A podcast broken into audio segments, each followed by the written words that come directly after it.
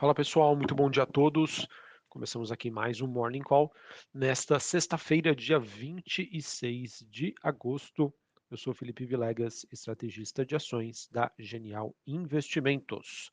Bom, pessoal, nesta sexta-feira nós não temos uma tendência clara aí para os ativos de risco, mas é aquele mesmo discurso. Bolsas globais, é, enfim, criptoativos operando aí em compasso de espera do evento mais aguardado desta semana, que vai ser o discurso do presidente do Banco Central norte-americano, o Jeremy Powell, na conferência de Jackson Hole, que acontece nesta sexta-feira, se eu não me engano, a partir das 11 horas da manhã, horário de Brasília. E a grande questão é, diante aí desse discurso é se o Powell vai tentar aí redefinir as expectativas do mercado, para garantir aí que os freios né, continuem a serem aplicados sobre as atividades econômicas e se ele vai ser mais duro aí no seu discurso, é, o que pode continuar a pressionar as bolsas globais. Importante dizer que ontem a gente teve é, a presidente do Fed de Kansas City, a Esther George, ela disse que um pico superior a 4% de taxa de juros nos Estados Unidos não pode ser descartado isso não está precificado no mercado.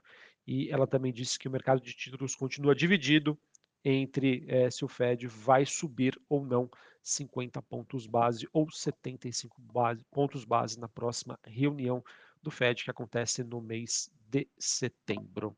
Além, pessoal, desse evento em Jackson Hole, é, teremos uma agenda macro bastante importante nos Estados Unidos, com a divulgação de dados sobre renda e gastos pessoais.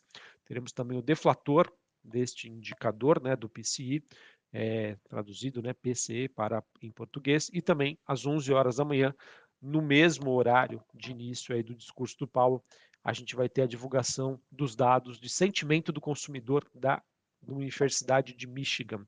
Lembrando que os dados sobre renda e gastos pessoais serão divulgados hoje às nove e meia da manhã. Maravilha? É, pontos importantes, pessoal.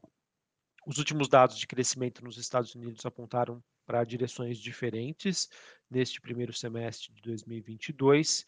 É, agora, quando a gente olha né, para as perspectivas europeias em relação à, à economia, é, a gente vê um cenário que acaba se deteriorando a cada dia devido a um aumento contínuo nos preços de energia e que, sem sombra de dúvida, já mostra um impacto evidente.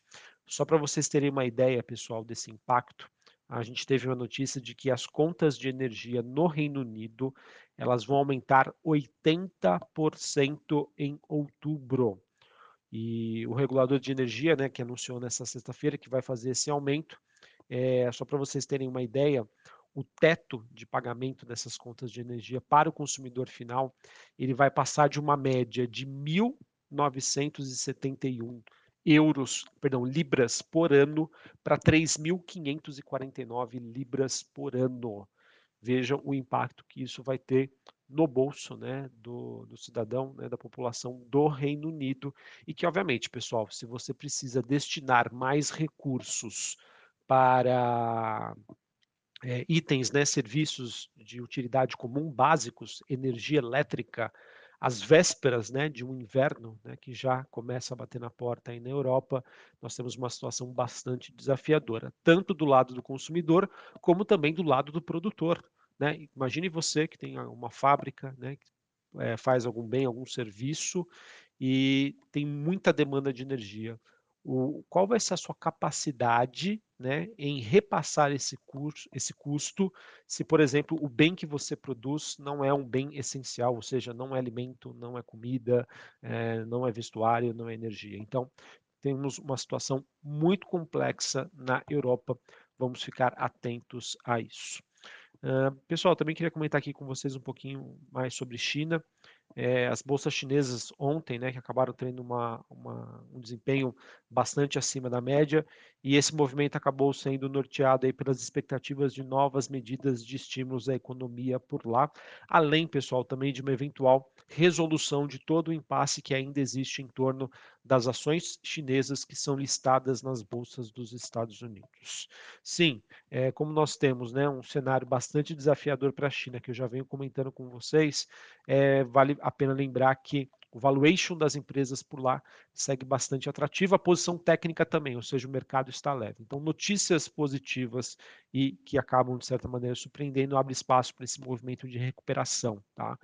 E é aquilo, pessoal, se esse movimento é sustentável ou não, vai ser uma questão de narrativa, uma questão de uma continuidade de resultados mais evidentes. Mas, por enquanto, ainda vejo esse movimento como mera especulação. Maravilha? Acabei não falando aqui, mas só para a gente encerrar essa parte internacional falando sobre as movimentações. Bolsa de Xangai na China teve hoje queda de 0,31. Hong Kong, que já tinha subido ontem quase 4% por conta dessa questão da listagem de ações chinesas nos Estados Unidos. Hoje a bolsa de Hong Kong sobe, sobe mais de 1%, bolsa japonesa subindo 0,57. Na Europa, Londres no 0 a 0 e a bolsa de Paris e a bolsa alemã caindo 0,5%. Mesma movimentação para o S&P futuro, Dow Jones caindo 0,28 e a Nasdaq caindo 0,60.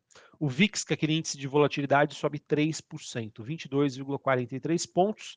DXY, dólar, index, queda de 0,25, 108,20 pontos. Taxa de juros de 10 anos nos Estados Unidos alta de 1,8 a 3,07.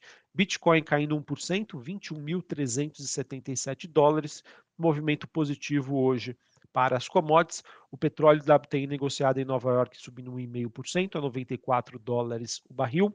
Cobre subindo 2%, níquel 1,8% e o minério de ferro também teve um dia mais positivo. Commodities subindo por conta aí do noticiário envolvendo China, o que acaba sendo também uma, uma boa, não digo âncora, né, mas um bom é, catalisador aqui para as ações brasileiras, que também depende na, da precificação das commodities. Então, mesmo que a gente tenha aí um dia um pouco mais volátil, nossa bolsa brasileira pode ser sustentada aí por, por esse movimento positivo das commodities, influenciado pelo noticiário recente em relação à China. Maravilha. Só para encerrarmos aqui, falando um pouquinho de noticiário corporativo, a gente teve o Itaú aprovando um programa de recompra de até 75 milhões de ações preferenciais de emissão da companhia, o que equivale a 1,5% mais ou menos dos papéis preferenciais em circulação. É esse prazo que se encerra no próximo dia 24 de fevereiro de 2024. A gente também teve a PetroRio informando que ontem foi retomada a produção do campo de Frade na bacia de Campos, ela que estava suspensa desde o dia 15 de agosto, devido aí a uma avaria que aconteceu numa linha de gás inerte. E obviamente que precisou de manutenção para que isso acontecesse. A gente também teve a divulgação dos estoques de minério de ferro na China, nos principais portos, os estoques caíram, ou seja, é, oferta e demanda desequilibraram, oferta, na verdade, perdão, demanda foi maior do que a oferta, e isso também contribui para essa movimentação positiva do minério de ferro. Maravilha? Bom, pessoal, então acho que era isso que eu tinha para passar para vocês. Vamos aguardar aí o, evento mais esperado desta semana, que a gente vem comentando desde a segunda-feira, e vamos ver aí o discurso do presidente do Fed em relação à política monetária nos Estados Unidos, é, planos, estratégias, mudanças, enfim, acho que hoje tem tudo aí para ser um dia bastante importante em que o investidor vai ter é, maiores pistas, né, maiores sinalizações e vai conseguir, obviamente, montar a sua estratégia diante aí desse cenário macro bastante desafiador e como isso pode ou não impactar as mais diversas classes de ativos. Maravilha? Um abraço a todos, uma ótima sexta-feira para vocês, um ótimo final de semana e até mais. Valeu!